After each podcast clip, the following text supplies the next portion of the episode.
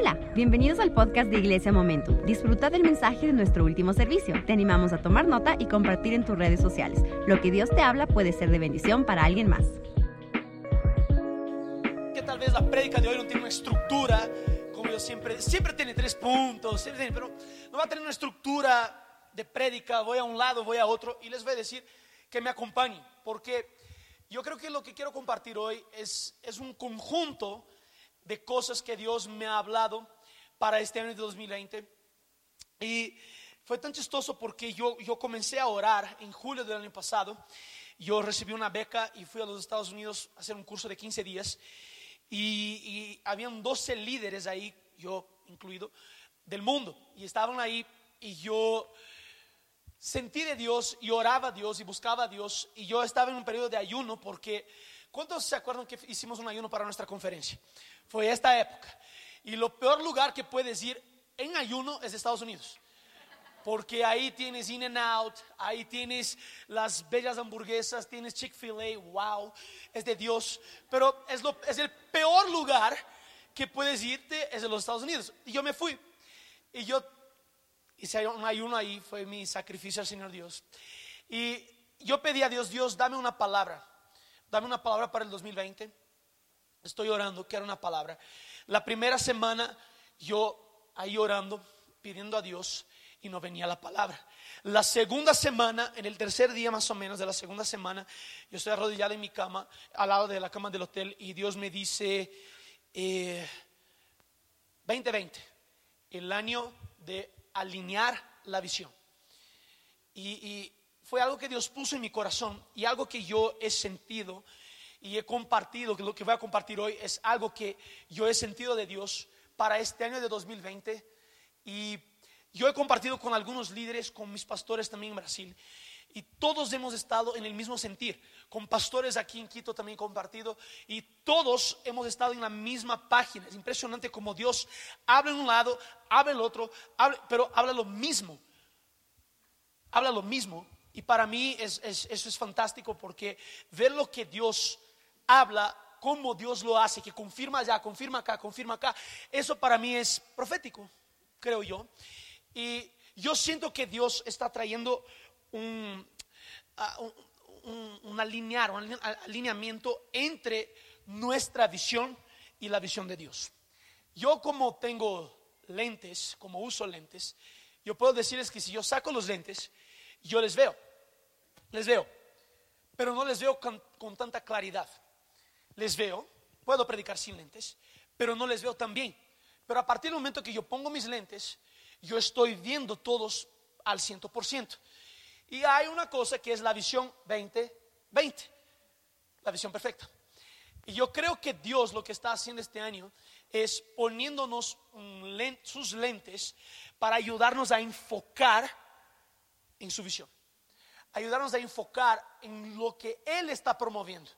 No en lo que nosotros estamos promoviendo. Tal vez tú estás viendo el propósito de Dios en tu vida, pero ves medio borroso, medio sin lentes.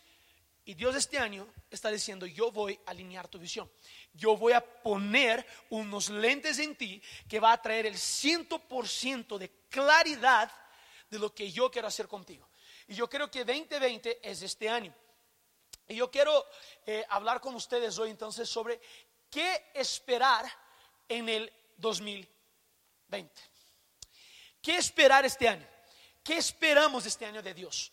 Y como yo dije, yo creo que Dios está alineando la visión. Yo creo que Dios está arreglando el enfoque y nosotros vamos a comenzar a enfocarnos una vez más en lo que Dios está haciendo. Entonces abre tu Biblia conmigo en 2 de Crónicas 20, 20. 20, 20. Segunda de Crónicas 20, 20.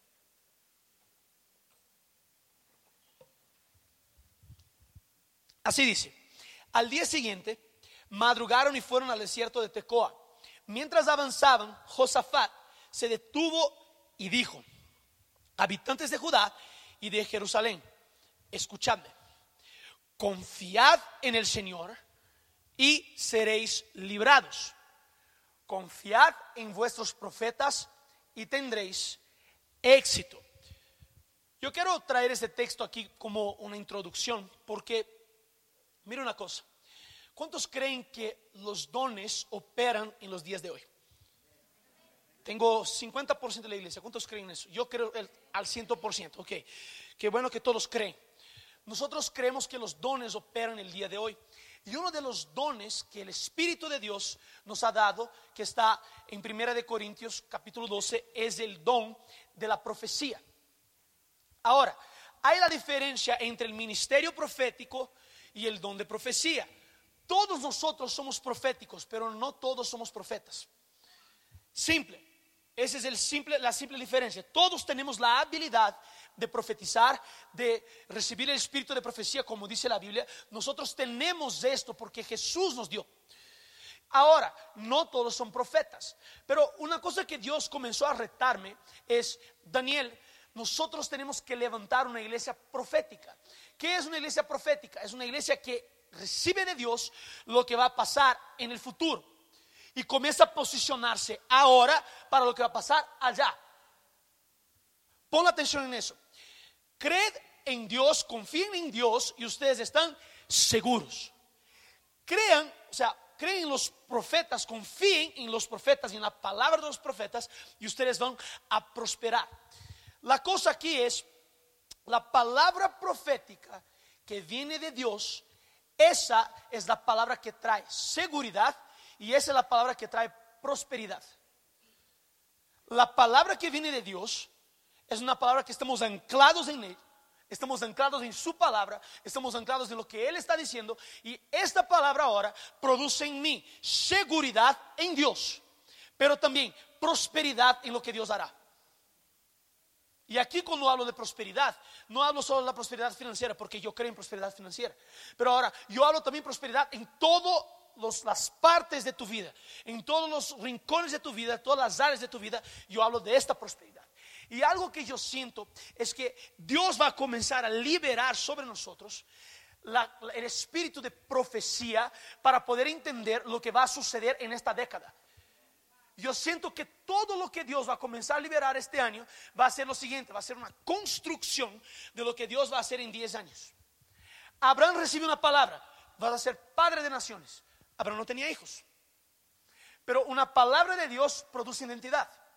Cuando Dios dice, tú eres padre, Abraham es padre.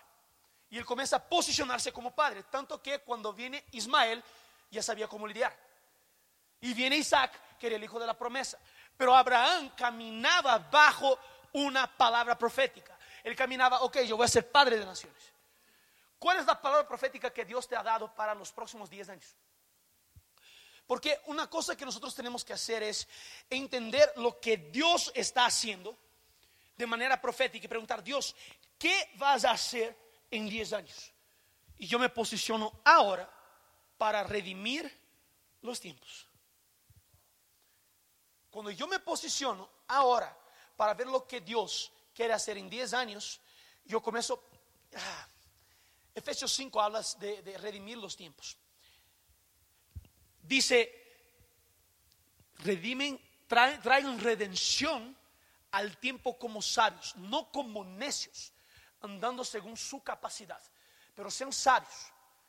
Yo cuando me posiciono bajo una palabra profética, yo tengo en Dios la habilidad de jalar el tiempo de 10 años y acelerar los tiempos. ¿Cuántos saben que Dios tiene apuro? ¿Cuántos saben que Dios tiene urgencia? Y mucho, y, y tal vez nosotros hemos quedado estancados por no ver lo que Dios quiere hacer y no posicionarnos en lo que Dios quiere hacer. Y por eso estamos viviendo día a día. Para cada día basta su propio mal. Chévere. Pero también para Dios, enséñanos a contar nuestros días. Pero ahora, si yo te digo que Dios quiere que tú vivas el día de hoy, pero pensando en 20 años pero pensando en 10 años como sería todo lo que está sucediendo hoy. Pensando en esta iglesia que ahora está creciendo, en el primer culto tuvimos 150 personas más 18 niños. En este culto estamos con más de 170 personas y no sé cuántos niños hay. Eso es nuevo para nosotros. ¿Puedes pensar lo que Dios quiere hacer con nosotros en 20 años? ¿En 10 años? ¿En 30 años? Porque esa es la habilidad profética que Dios está liberando. 2020 es el año de alinear la visión profética que Dios nos está dando. Alinear la visión que Dios está trayendo a nuestro corazón para que esto pueda producir redención para los tiempos. Y traiga aceleración. Tengo tres puntos entonces, como siempre. Tal vez no están estructurados, pero tengo tres puntos. El primer punto, ¿qué esperar en este año de 2020? Primer punto, nuevas revelaciones y entendimiento del propósito de Dios. Mira una cosa, es tiempo de aceleración. Es un tiempo de aceleración. Tal vez tú no vas a entender eso, pero lo que tú vas a sembrar en este año 2020 va a haber una aceleración. Y esto va a producir frutos para 10 años. Lo que vas a sembrar en este año, vas a producir frutos para 10 años.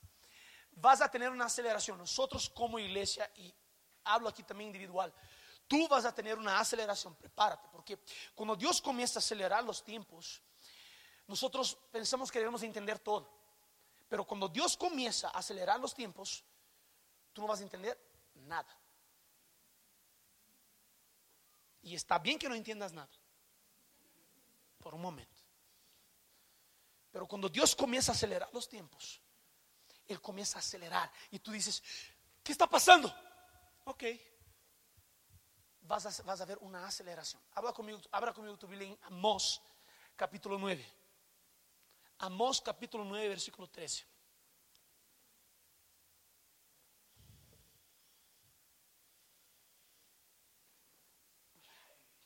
Amós 9:13. Dice lo siguiente: Vienen días, afirma el Señor, en los cuales el que ara alcanzará al segador y el que pisa las uvas al sembrador. Los montes destilarán vino dulce, el cual correrá por todas las colinas. Ahora, pon atención a lo que el texto está diciendo. El que siembra va a alcanzar al segador. Repita conmigo, provisión divina. Pon atención en eso. Mientras produces, la, cosecha ya está lista. Es eso lo que el texto está diciendo. Mientras yo estoy aquí produciendo, pisando las uvas, la cosecha ya está lista. Es un tiempo de tanta aceleración que tú vas a orar en un momento, una hora después las respuestas vienen. Yo, yo quiero que entiendas eso. Es un tiempo de provisión divina en donde tú tal vez una respuesta que se demoraría 5 o 10 años, en una semana vas a obtener la respuesta. En dos días vas a obtener la respuesta. Y yo estoy diciendo eso, no, no bajo una, una charla motivacional o una charla de, ah, no, yo estoy diciendo eso porque yo escuché de Dios y ah, Dios va a respaldar la palabra, no soy yo. Pero ahora, yo estoy diciendo eso porque yo creo que hay una aceleración en respuestas de oración. Yo creo que hay una aceleración para que nosotros sembremos y al mismo tiempo cosechemos. Respuestas de oración que has buscado por 5, 10, 20 años. Hay gente aquí que ora por 20 años por un, por un punto. Deja ver, 20 años. Tengo dos, tres personas aquí. Por 15 años que está orando por el mismo punto. Por 10 años. Por 5 años. Y yo me pongo en 10. Mira, ese es el año de las respuestas. 2020 es el año de ver las respuestas de todas tus oraciones. Y yo no estoy diciendo eso porque yo quiero ordenarle a Dios. No, no es eso.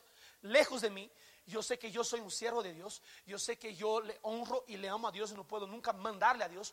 Pero yo creo que también Dios va a venir con una provisión que es afuera de nuestra capacidad de calcular es afuera de nuestra capacidad de pensar. Y Dios va a comenzar a acelerar los tiempos. O sea, prepárate, porque yo sé que Dios va a comenzar a hacer cosas grandes en tu vida y yo sé que las respuestas van a comenzar a venir. Prepárate, prepárate porque ese es el tiempo, ese es el momento. Yo, yo normalmente no hablo de ese tipo de cosas. Si tú me has escuchado predicar, yo no hablo de ese tipo de cosas. Solo cuando yo estoy 100% seguro, yo hablo. Porque yo sé que es un tiempo de aceleración. Abre tu vida conmigo en Jeremías capítulo 33. Jeremías 33, 2 y 3.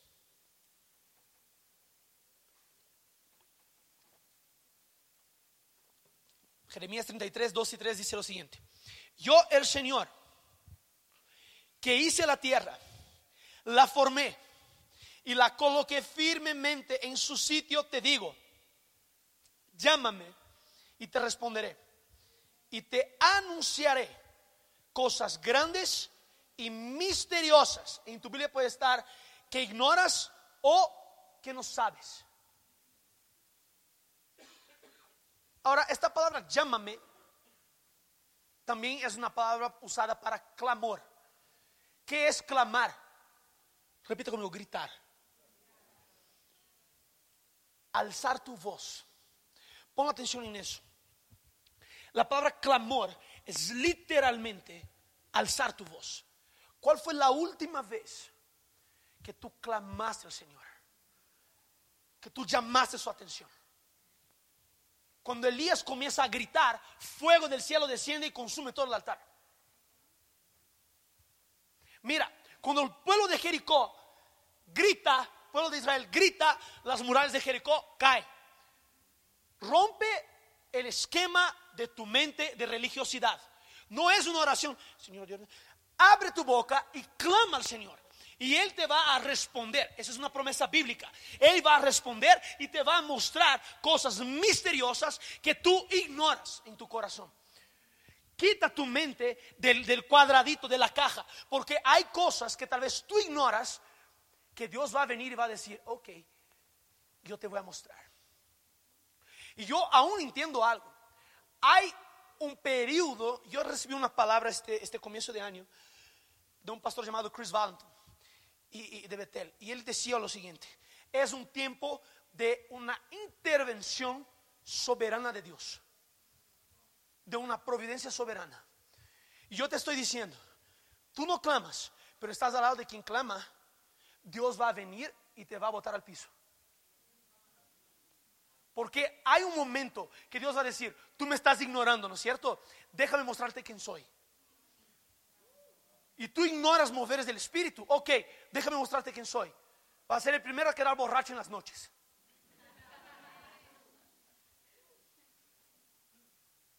No ignores el hecho de que Dios quiere enseñarte cosas misteriosas. No ignores este hecho. Dios quiere hacerlo, pero comienza con un clamar, comienza con un clamor. Dios, la Biblia dice que Dios revela sus cosas a sus íntimos, sus secretos a los íntimos. Es un tiempo de que tú y yo comencemos a buscar más intimidad con Dios. Nosotros separemos tiempo en el secreto. Mira, es el tiempo de ayunar como nunca antes. Es el tiempo de ayunar como nunca antes. Es el tiempo de adorar como nunca antes. Es el tiempo de consagrarte como nunca antes. Es el tiempo de cerrar tu puerta, la puerta de tu cuarto y buscar al Señor, leer tu Biblia como nunca antes. Es el tiempo. Es el tiempo. Toca posicionarnos para recibir lo que Dios tiene de revelaciones y entendimiento de propósito. Es el tiempo. Basta de una vidita cómoda de cristiana, de venir los domingos y recibir una palabra chévere, ver una sanidad aquí, una palabra de conocimiento allá y hay una adoración chéveraza. Basta, no solo eso. Eso es bueno también, es parte del reino. Del evento, chévere, eso es bueno, alimenta, nos promueve, o sea, genera expectativa y todo eso. Pero ahora, yo creo que Dios nos quiere llevar a un lugar en donde estas cosas no nos van a satisfacer. Dios quiere llevarnos a un lugar en donde tú y yo vamos a ser satisfechos en intimidad con Él, recibiendo las cosas misteriosas que Él tiene, las revelaciones de Dios. Una otra cosa, te aconsejo, siempre tenga tu celular o un cuaderno a tu lado yo tengo aquí en mi celular por lo menos 60 grabaciones de palabras que he recibido de Dios. Dios te va a comenzar a hablar y tú vas a escuchar su voz audible. Mira eso. Cuando Dios te hable, coja, anota. ¿Sabes por qué? Porque es una palabra que te va a mantener. Dios me habla. Señor Dios me habló que este año es un año de ver provisión financiera, de ver puertas abiertas en mi vida, de ver eso. El Señor Dios me habló. Está grabado. Estoy pasando por problemas financieros. Quiero traer la memoria lo que me produce esperanza. Y pongo a grabar. Yo soy así. Cuando yo veo que yo estoy entrando en un momento de tensión ministerial, tensión en mi vida, la primera cosa que yo hago es coger las palabras que Dios me ha dado. Dios, este momento de dolor va a pasar. Porque yo sé que estoy anclado en esa palabra que tú me diste. Yo sé que estoy anclado en esto aquí. Es una palabra que necesitas de Dios. Y prepárate que vas a estar en el bus, el autobús, ahí yendo a trabajar. Y Dios te va a decir, coge tu celular porque te voy a hablar ahora. Coge tu cuadernito que cargas en tu cartera. Vas a anotar ahora lo que te voy a decir. Anota. Anota las palabras. Yo soy aún más intencional. Yo cojo las palabras que tengo aquí y pongo y mando por mail. Yo anoto para nunca olvidarme y nunca perder. Mira, las palabras que tú recibes de Dios, las revelaciones que recibes de Dios, te van a anclar. Te van a anclar. Las palabras que tú recibes de Dios van a hacerte permanecer, aún en tiempos de tribulaciones, aún en tiempos de cosas contrarias a lo que tú piensas, aún te van a hacer permanecer. Te van a hacer permanecer. Busca de Dios una palabra. Y Dios te va a hablar, Él quiere hablar. Él quiere anunciarte las cosas que están ocultas, misteriosas. Él quiere hacer eso. Yo siento que Dios también en esta parte de revelaciones, yo siento que Dios va a traer alivio a sufrimiento. Yo no estoy aquí diciendo que no vas a pasar por dolor, estoy diciendo que Dios va a traer alivio. Estoy diciendo que Dios va a traer alivio y socorro a la hora necesaria, al momento correcto. Dios va a hacerlo porque es su carácter. Entienda eso, Dios es un Dios bueno, es su carácter. Es su carácter.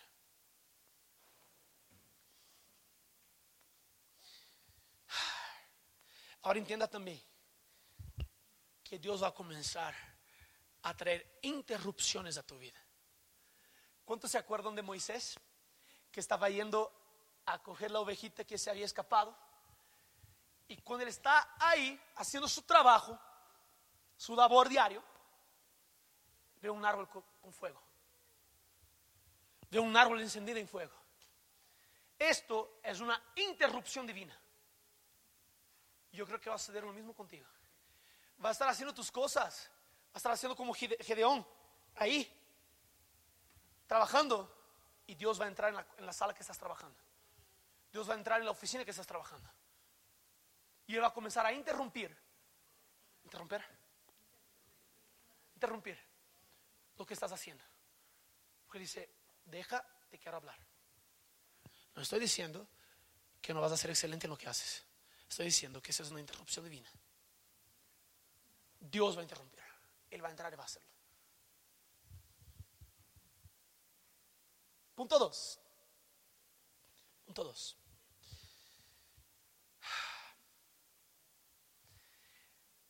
Downloads o descargas de la sabiduría de Dios. Abre tu Biblia en Proverbios 9, eh, versículo 10. Proverbios 9, 10.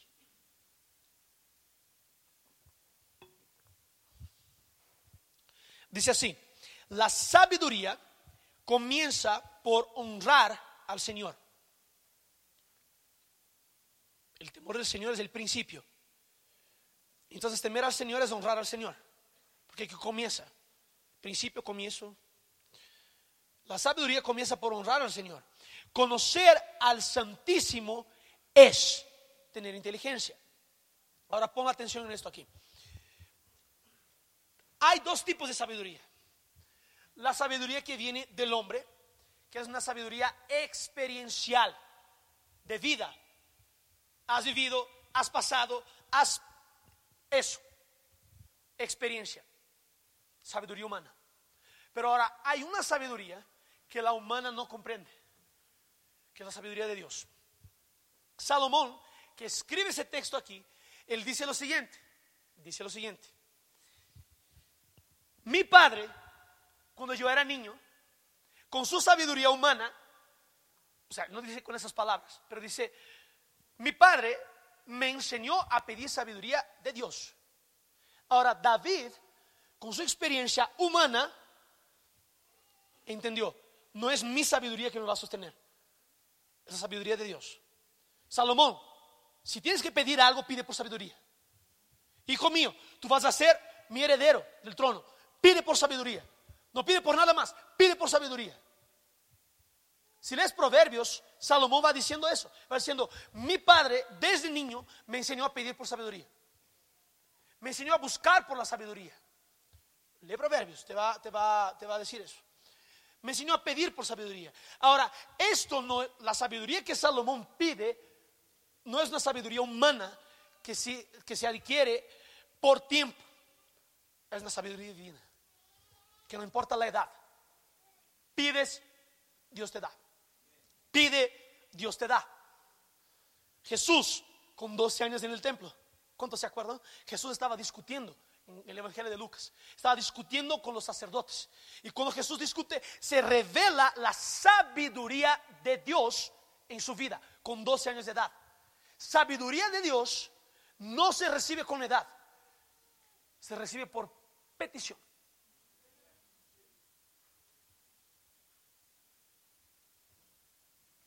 Abre tu Biblia en Santiago capítulo 4, versículo 6.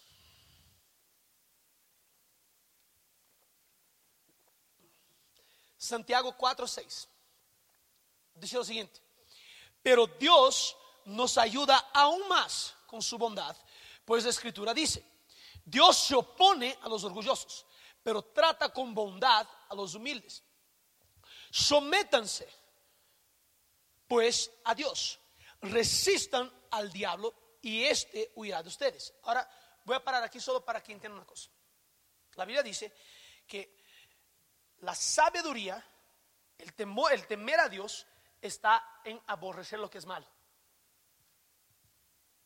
Proverbios dice eso. El, el, temer a Dios está aborrecer lo que es malo. Ahora, hay gente que en lugar de resistir al diablo, al diablo, piensa que la resistencia al diablo es estar en el círculo o en la rueda de los escarnecedores. Les explico. La Biblia dice, resistan al diablo. Pero hay mucha gente que está al borde de donde está la tentación. En lugar de huir de la tentación. Una persona adicta al alcohol resiste al diablo. No tienes que estar en una mesa con personas que toman. Una persona adicta a pornografía. Tienes que purificar tu corazón y no mirar a la mujer o al hombre como un objeto. Pero en lugar de resistir al diablo, más bien estamos enfrentando. Que todo puede en Cristo que me fortalece. Estoy aquí. Es un empujoncito para que caigas, que caigas. Resistir al diablo es resistir a la tentación.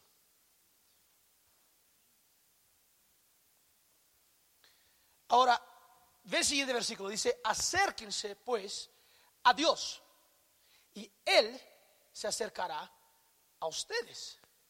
Aquí está el consejo para, para resistir al diablo. Acércate a Dios acércate a Dios. Aquí está el consejo. Es una cosa práctica. Acércate a Dios y Él se acercará. Ahora, sigue el texto conmigo. Límpiense las manos, pecadores. Purifiquen sus corazones. Ustedes que quieren amar a Dios y al mundo a la vez. Pon atención en esto aquí. Sé que es chévere. Salmo dice, ¿quién subirá al monte de Jehová? ¿Y quién entrará en su santo templo, su santo lugar? El que es limpio de manos y puro de corazón. Santiago está diciendo, límpiense las manos pecadores. y purifiquen sus corazones, ustedes que dicen amar a Dios, pero están en pecado. No hay como amar a Dios y permanecer en pecado. Pensaban que era solo victoria, ¿no? Solo bendiciones, profecías, sí, también. Pero ahora, hay que comenzar a entender que si yo estoy cerca de Dios, Jesús ya me purificó. Mis manos ahora y mis obras son puras. Todo lo que procede de mi corazón es puro. Y ahora yo me alejo de las actitudes pecaminosas que tengo. Porque ¿cuántos saben que ya no somos pecadores? Una vez en Cristo ya no somos pecadores. Somos santos, santas en Cristo Jesús. Pero ahora, las actitudes pecaminosas, santificación, es eso lo que el texto está diciendo. Límpiense las manos pecadores y purifiquen su corazón Ustedes que aman a Dios, pero que también entienden que pueden amar al mundo. No existe eso. Cuando yo digo amar al mundo, yo no digo amar al pecador. Yo digo amar las obras pecaminosas. A eso me refiero. No hay como amar a Dios y amar a las obras pecaminosas. No hay. No existe esa posibilidad de que ames a Dios y, a la vez estás aquí amando las obras pecaminosas. Ahora, mira lo que dice el texto, sigue conmigo. Aflíjanse, lloren y lamentense. Que su risa se cambie en lágrimas y su alegría en tristeza. Humíllense delante del Señor y Él os enaltecerá. Aquí está una pregunta: ¿Cuándo fue la última vez que lloraste en la presencia de Dios? ¿Cuándo fue la última vez que derramaste tu corazón en la presencia de Dios? Que expresaste tu dolor en la presencia de Dios. Está diciendo, cambia tu alegría en llanto por humillarse bajo la mano de Dios. Cambia eso. No estoy diciendo que no vas a tener alegría, pero hay momentos que vas a tener que derramar tu corazón. Hay momentos en que vas a tener que llorar. Ay, muy difícil para mí, yo no lloro. El Espíritu Santo te hace llorar. ¿Ok? El Espíritu Santo quiere hacerte llorar quiere hacerte llorar. Jesús, Jesús lloró. Jesús lloró con la muerte de Lázaro. El Espíritu Santo quiere tocar tanto tu corazón al punto que tu corazón ya no sea más de piedra, sino de carne, para que tú puedas derramarse cada día más a Él. Acérquense a Dios, aflíjanse, lloren, humíllense bajo Dios y Él les va a exaltar. Él les enaltecerá. ¿Tiene sentido? Es tiempo de buscar la sabiduría de Dios. Es tiempo de buscar por la sabiduría que viene de lo alto. Y la sabiduría está en aborrecer lo que es malo. Daniel, ¿me estás diciendo que nunca más voy a pecar? No, no es eso que estoy diciendo. Estoy diciendo que vas a dejar estas actitudes. Eso sí estoy diciendo. Estoy diciendo que tú vas a quedar enojado con esas actitudes. Yo una vez dije aquí, el cambio no viene por amor, el cambio viene por odio. Tienes que odiar, tienes que tener odio a la pornografía, porque si tienes un poquito de amor te quedas ahí. Tienes que tener odio al racismo. Si tienes un poquito de amor, te quedas ahí. Es odio. El combustible de cambio es odiar. David dice, yo odio la mente doble. Por eso yo voy a llevar mi mente a Dios. Yo odio mi comportamiento ahorita, por eso voy a cambiar. Todo lo que odias cambias. Si tienes un poquito de amor, permanece. Porque el amor todo cree, todo espera, todo soporta, el amor es paciente, es bondadoso. Si tienes un poquito de amor, te quedas ahí. Odie lo que Dios odia. Tenga odio por lo que Dios odia.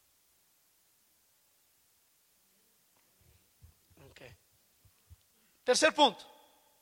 Perdón. Santiago 1.5. Dice lo siguiente. Si a alguno de ustedes les falta sabiduría, pídasela a Dios.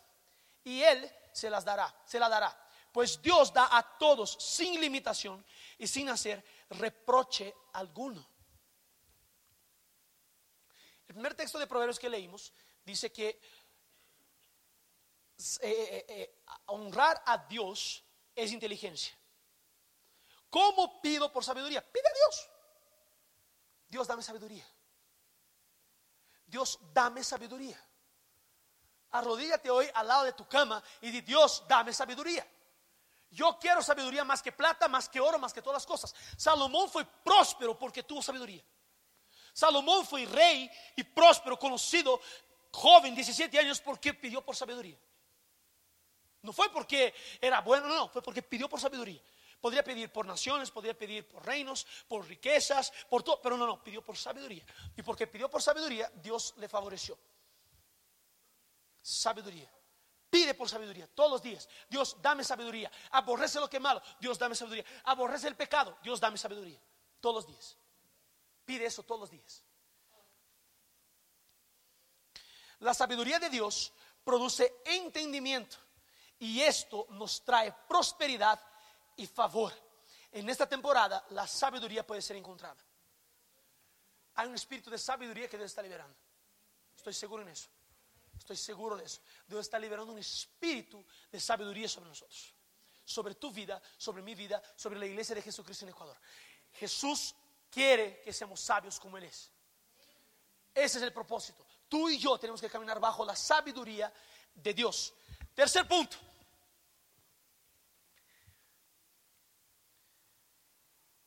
¿Qué esperar en 2020? Primero, estamos esperando por nuevas revelaciones. Y el propósito de Dios, más entendimiento del propósito de Dios.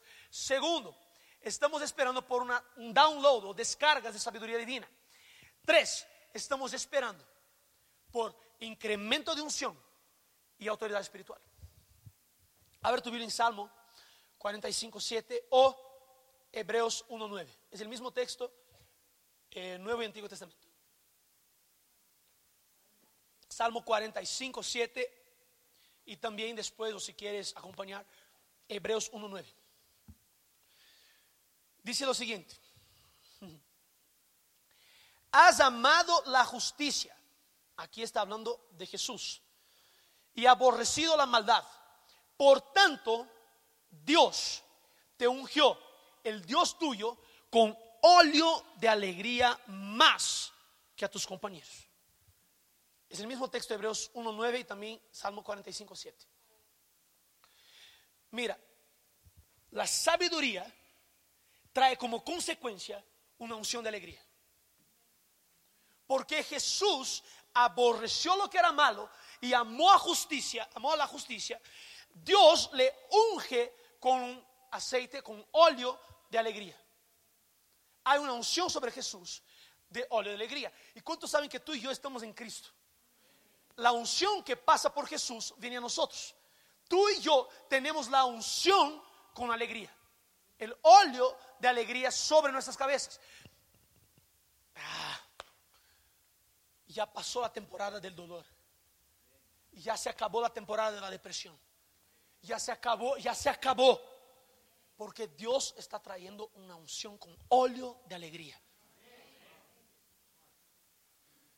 depresión va a intentar venir sobre mí. No, no, óleo de alegría.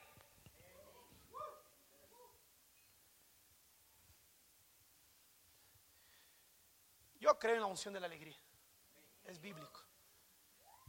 ¿Cuántos de aquí se quedaron horas riéndose sin poder parar?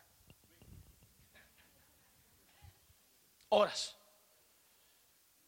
Es del reino de Dios.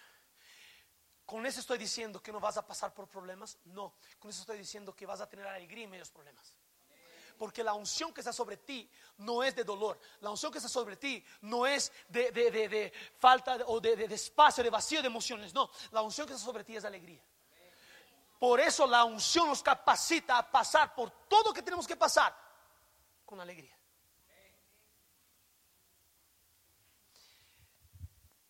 Esta última semana el miércoles estuvimos aquí orando a las 6 de la mañana con los chicos que yo discipulo. Y yo salí de aquí y estaba orando arriba en la oficina. Y Dios me comenzó a decir una cosa. Es tiempo de pelear por tu unción. Es tiempo de guerrear por tu unción. No espere que otro ore por un incremento de unción en tu vida. ¿Cuál fue la última vez que tú te pusiste en tu cuarto a pelear por tu unción? A decir, Dios, yo quiero cavar un hueco más profundo, un pozo más profundo, porque quiero ser lleno de tu espíritu. Porque quiero que el espíritu comience a rebosar, a transbordar de mi vida. Yo quiero ir más fundo. ¿Cuál fue la última vez que peleaste por tu unción? No espere que otros peleen, tú peleas. Es tu tiempo de ayunar. Es tu tiempo de hacer un ayuno tal vez de 10 días en algo que nunca hiciste. Ay, pero voy a tener hambre. Jesús también tuvo después de 40 días. Es tiempo de ponerse en esos lugares.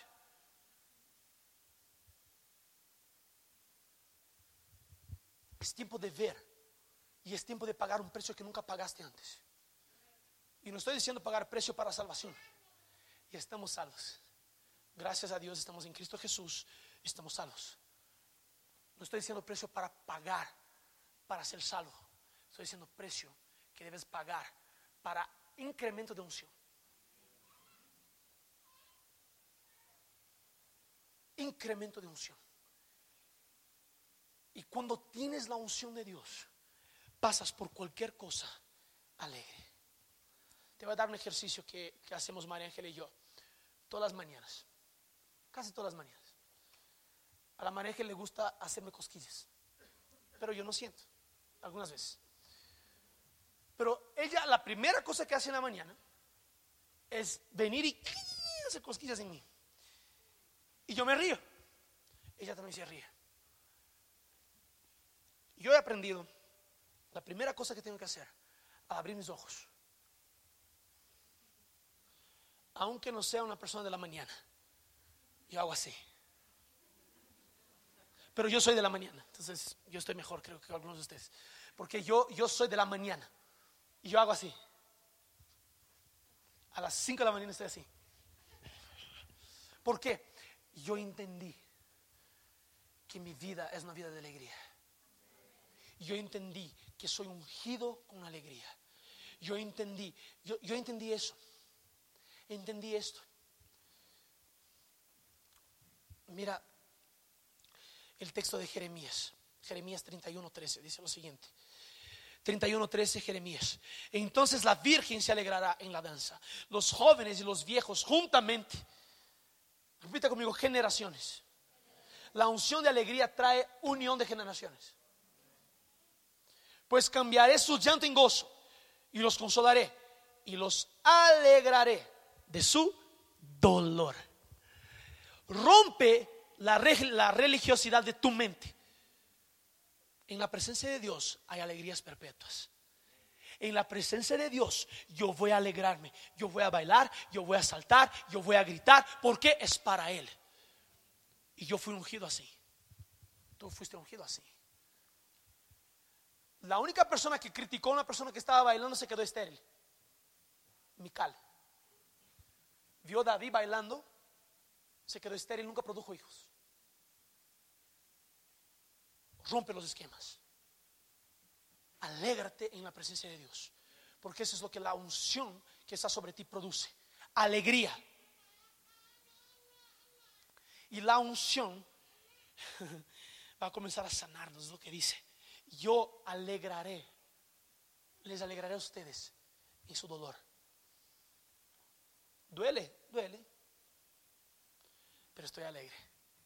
¿Sabe por qué? Porque Jesús no se alegró por el dolor. Jesús se alegró por la recompensa que iba a recibir a través del dolor. Eso es lo que dice. Jesús dijo, Hebreos dice que Jesús miró la alegría que tenía propuesta su vida. Por eso fue a la cruz. El dolor produjo alegría. Hay una canción que en portugués también cantamos pero descubrí, yo pensaba que era en portugués, pero descubrí que es en español, que es, tú cambiaste mi lamento en baile. ¿Cuántos se acuerdan de eso? Ese es bien antiguo. Yo cantaba cuando yo tenía tipo 6 años de edad. Hace 20 años en Brasil yo cantaba eso. Pero entendí que descubrí hace dos años que es en español. Me frustré, me frustré, claro, porque pensaba que era en portugués. Me están pidiendo para cantar en portugués. Dice, tu mudaste meu lamento em baile, me cingiste todo de alegría. Es eso. Pero ahora, Dios, a través de la cambiar el llanto en la alegría. No importa lo que vas a pasar, es bueno que tengas dolor. El dolor forma tu carácter. Pero ahora si tú entiendes que el dolor es para producirte alegría, esto va a cambiar todo en tu mentalidad. El dolor va a producir alegría. Yo no estoy profetizando desierto, estoy diciendo lo que la Biblia dice. La Biblia dice que vamos a tener aflicciones, tribulaciones.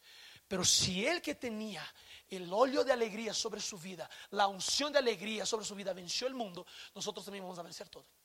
Ya está. Está todo bajo nuestros pies. Eso es lo que dice. Romanos dice que Dios va a aplastar el diablo bajo nuestros pies. Ya está. Ya está. Pon atención en eso. La unción y la autoridad espiritual van a aumentar. Pero busca. Si nunca leíste la Biblia, lee toda la Biblia este año. Diversos planes de lectura. Lee la Biblia. Conoce la palabra de Dios.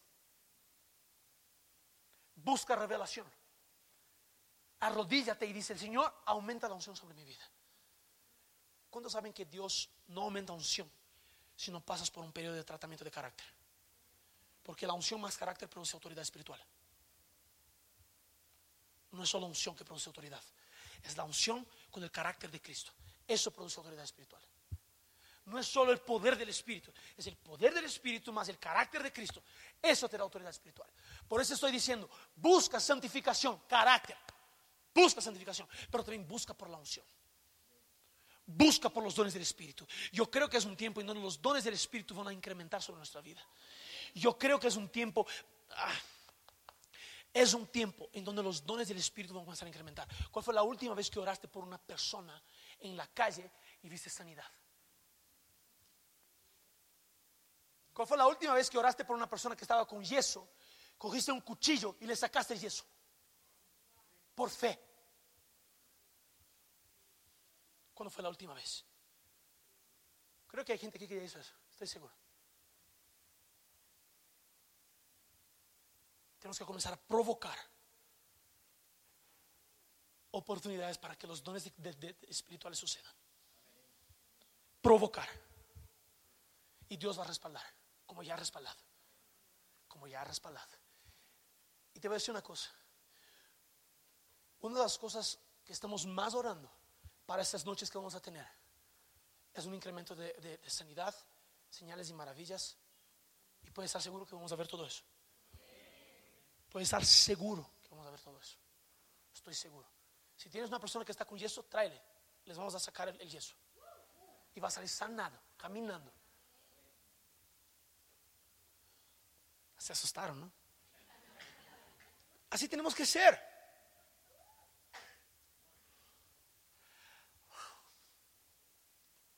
Así tenemos que ser. Y Dios va a respaldarnos. Él va a ser, porque es su voluntad. Pon atención en eso. Ahora, abre tu Biblia conmigo. En Gálatas capítulo 6.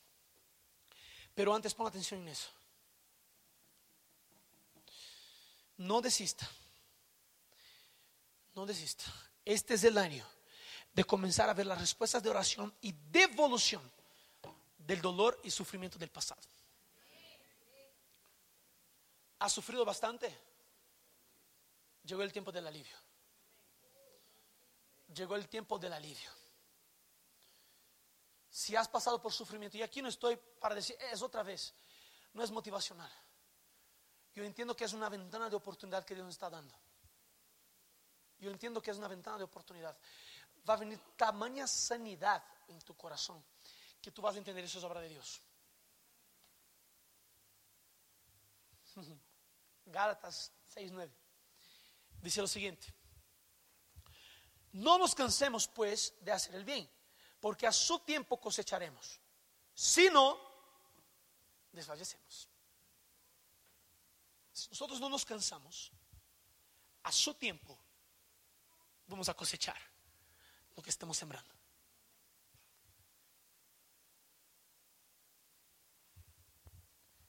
¿Cuánto tiempo has orado? ¿Cuánto tiempo has clamado? ¿Cuánto tiempo has hecho el bien sin recibir nada a cambio?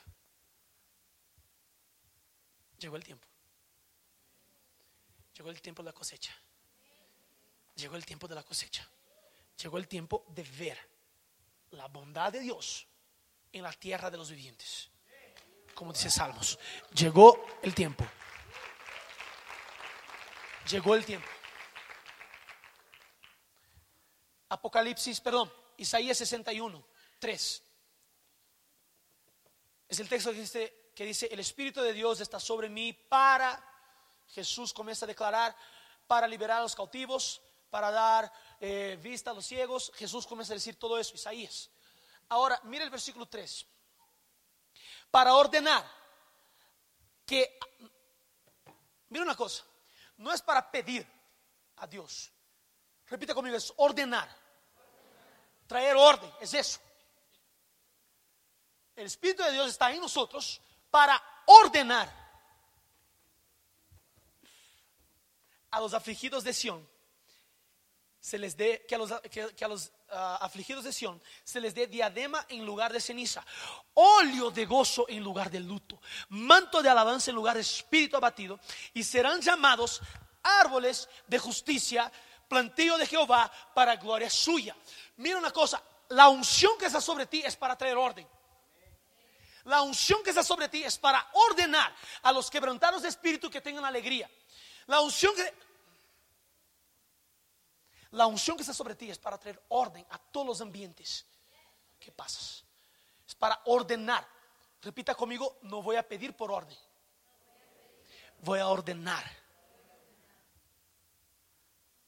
Voy a ordenar porque el Espíritu está sobre mí. El mismo Espíritu que resucitó a Jesús de los muertos, ahora está aquí, habita en mí. Y esta unción es para traer orden.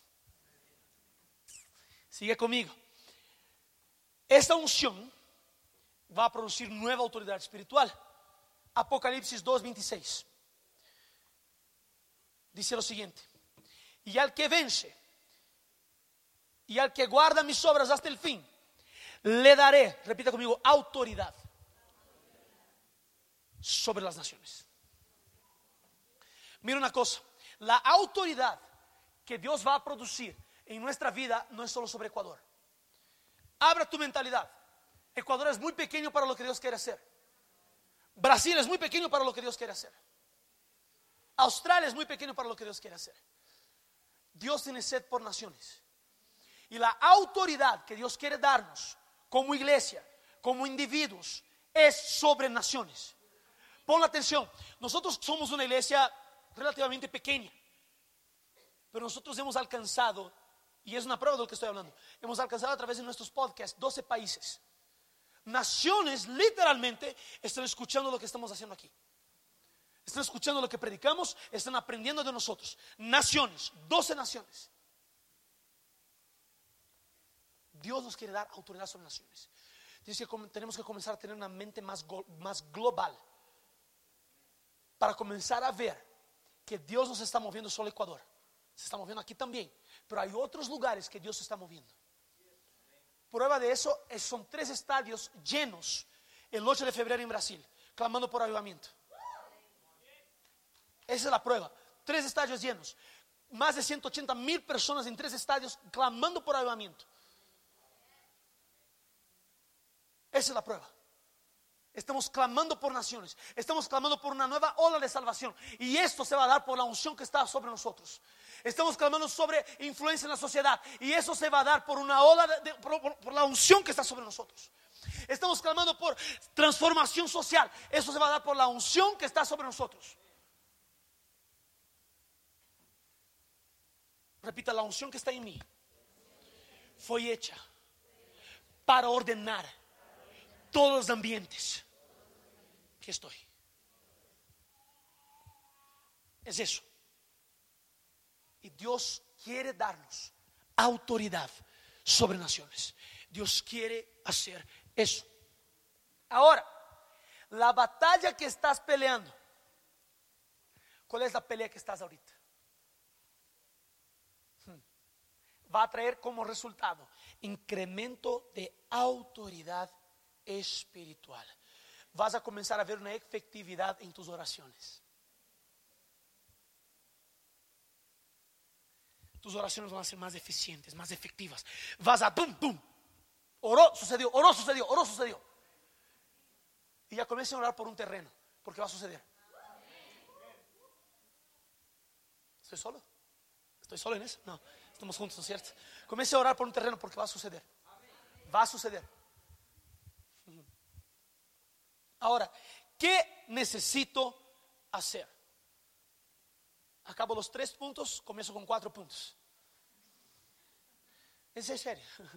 ¿Qué necesito hacer para que todo eso suceda en este año? Uno, no desanimes. No desanimes. Yo no puedo desanimarme. Tengo que mantener, mantenerme perseverante. Así tengo que mantenerme. Tal vez no estás entendiendo nada de lo que está pasando. Pero en esta temporada las piezas comienzan a encajarse. El rompecabezas comienza a ser armado. Dios va a comenzar a traer aceleración y va a comenzar a armar el rompecabezas. Y tú vas a tener la imagen completo revelado frente tuyo. Imagen completa, me corrigiera vas a tener todo el rompecabezas revelado ahí frente tuyo. Las piezas van a comenzar a encajarse. Primera de Corintios 3, 9 y 10 dice lo siguiente, porque en parte conocemos y en parte profetizamos, mas cuando venga lo perfecto, Jesús, repito conmigo, Jesús, entonces lo que es en parte quedará fuera de uso.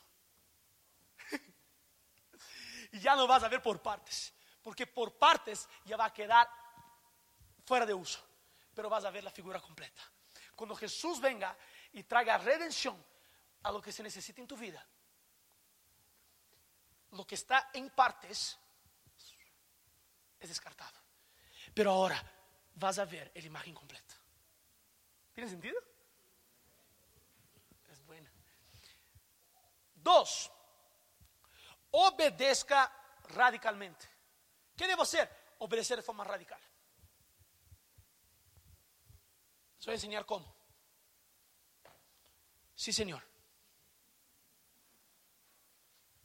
Coge todo el dinero que tiene en tu billetera y da para esa... Sí, Señor. Deja todo lo que estás haciendo y comienza a predicar en, plaza pública. Sí, Señor. Mira esa persona que está en una silla de ruedas. Ve a orar por ella. Sí, Señor. Tenga una actitud de sí, Señor. Todo lo que Dios diga. Si te manda ponerte así, hazlo. Sí, Señor. Voy a hacerlo. Sí, Señor. Tenga esta actitud. Yo, aunque no tenga sentido lo que Dios te manda hacer. Sí, Señor. Señor, pero voy a construir un arca si no he visto lluvia. Sí, Señor. Señor, pero voy a estirar mi, vara y se va a abrir. Sí, Señor. Señor, voy a salir del barco y caminar sobre. Sí, Señor. Voy a obedecer. Voy a obedecer. Voy a obedecer. Mira lo que dice Deuteronomio 28. Deuteronomio 28, de 1 a 2. Acontecerá que si oyes atentamente la voz de Dios, Dios para guardar y poner por obra todos sus mandamientos que yo te prescribo hoy. También Jehová tu Dios te exaltará sobre las naciones de la tierra y vendrán sobre ti estas bendiciones y te alcanzarán alcanzarán si oyes la voz de Jehová tu Dios. Mira, si hay obediencia hay bendición. Si hay obediencia, si hay una actitud de sí, Señor, hay bendición.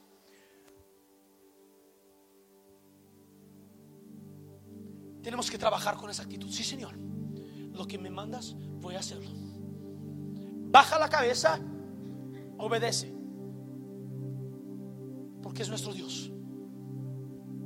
Es nuestro Dios. Es el que nos ha dado todo. Que no ahorró la vida de su Hijo y nos dio todo. Lo mínimo que podemos hacerlo es obedecerle radicalmente. Lo mínimo. Punto 3. Déjame solo decir una cosa aquí. La obediencia te mantiene bajo el paraguas, el paraguas de la gracia. La gracia de Dios para salvación ya la tenemos por fe en Jesucristo. Pero la gracia de Dios para aceleración la mantenemos por obediencia. La gracia de Dios para aceleración, bendiciones, puertas abiertas se mantiene por obediencia.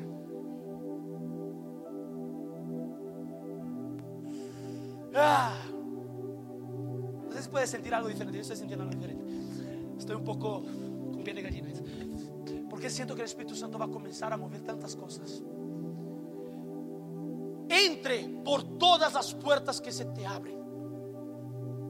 Dios va a comenzar a abrir puertas. Entre por todas. Ay, pero no sé cómo lidiar con eso, eso y eso. A la vez, entra por todas porque hay una gracia para mayordomía. Hay una gracia para mayordomía. Ah, Daniel, pero tengo mi trabajo, sirvo en la iglesia, yo sirvo en la, fundación tal, yo hago eso, yo tengo mi familia, yo tengo eso. Si Dios abrió la puerta, entra. Entra. No te alejes de las puertas de Dios que, que Dios te va a abrir. Porque si no es de Dios, va a cerrar. No te alejes de las puertas que Dios está abriendo este año. Entra por todas. Sí, Señor mandas a servir más en la iglesia? Sí, Señor. ¿Me mandas a pasar más tiempo con mi esposa? Sí, Señor. ¿Con mi familia? Sí, Señor.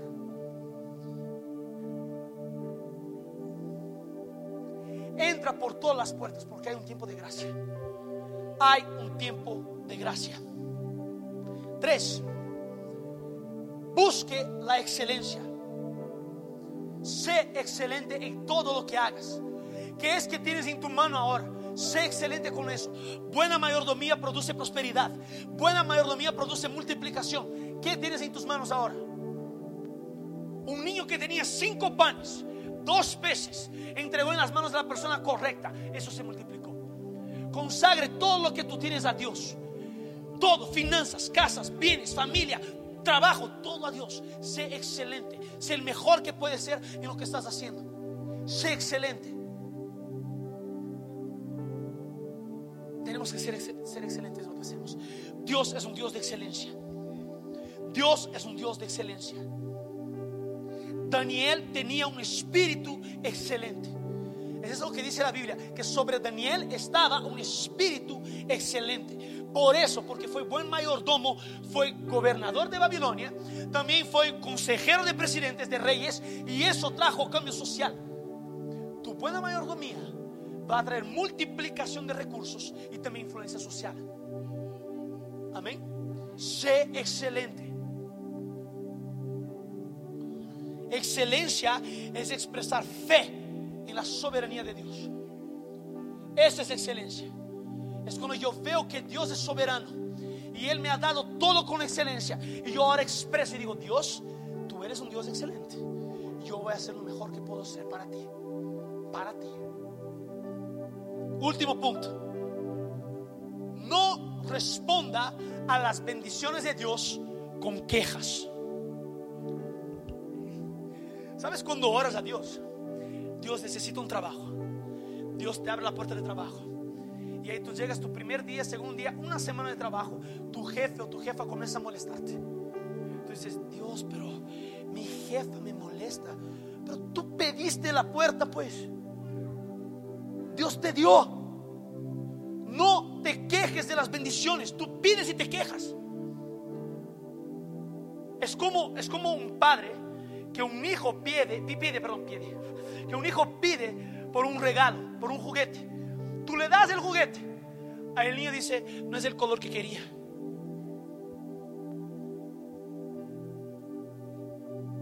Hey hijo, no trabajaste nada para recibirlo. Solo pediste, solo pediste. No trabajaste nada para recibirlo. ¿Por qué te vas a quejar? Yo te di lo que me pediste. Y nos quejamos.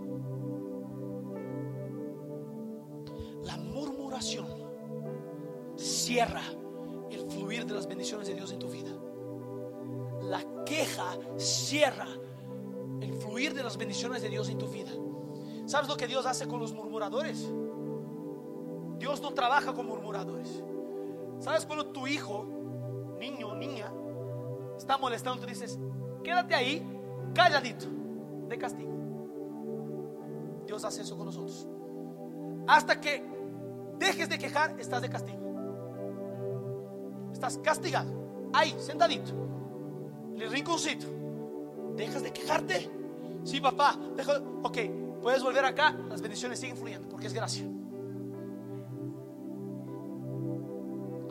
No nos quejemos de lo que Dios nos va a dar. No nos quejemos de lo que Dios nos va a dar. ¿Sabes por qué nos quejamos? Por miedo de que no suceda lo que Dios quiere que suceda o lo que yo quiero que suceda. Ahí nos quejamos. Porque tal vez va a ser la forma de Dios, no la nuestra. Pero el miedo siempre te va a detener. El miedo siempre te va a detener. Siempre podemos poner impedimentos en todo.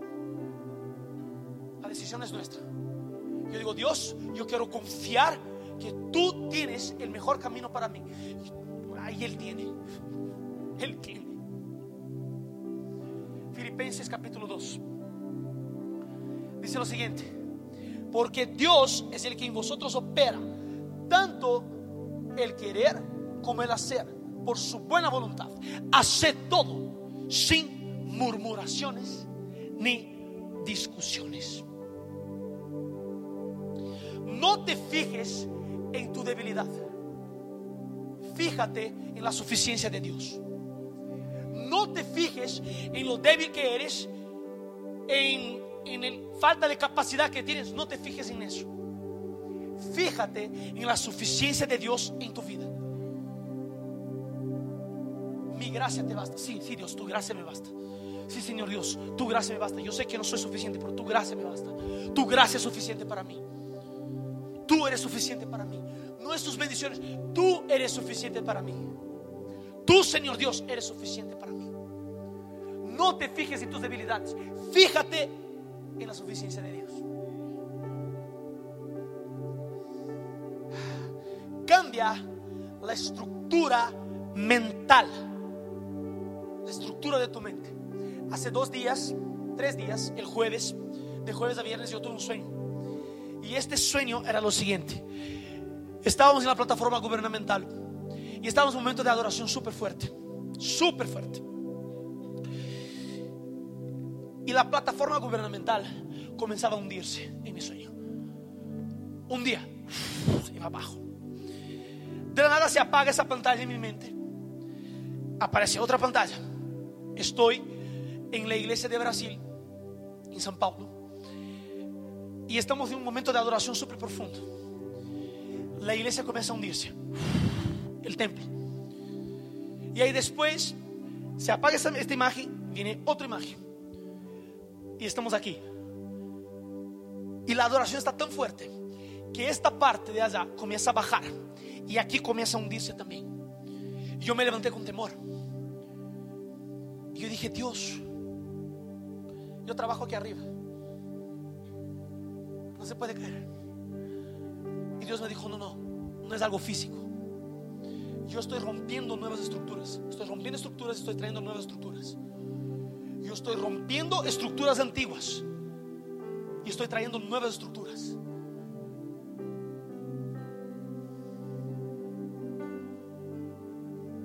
Dios va a comenzar a romper estructuras en tu mente. Ya no puedes operar en la nueva temporada como, operaba, como operabas el año pasado. Es una actualización de tu mentalidad. Es una nueva estructura en tu mentalidad. Y Dios va a hacer eso con nosotros. Dios va a comenzar a romper estructuras mentales para que podamos entender la buena, perfecta y agradable voluntad de Su voluntad. Dios va a comenzar a romper. No te preocupes, Dios va a romper. No, Dios va a romper. Y Él quiere romper tu mentalidad. Él quiere romper estructuras mentales para que tú puedas experimentar todo lo que se viene para ese año. Esperamos que este mensaje haya impactado tu vida. Suscríbete y síguenos en Instagram y Facebook como Iglesia Momentum.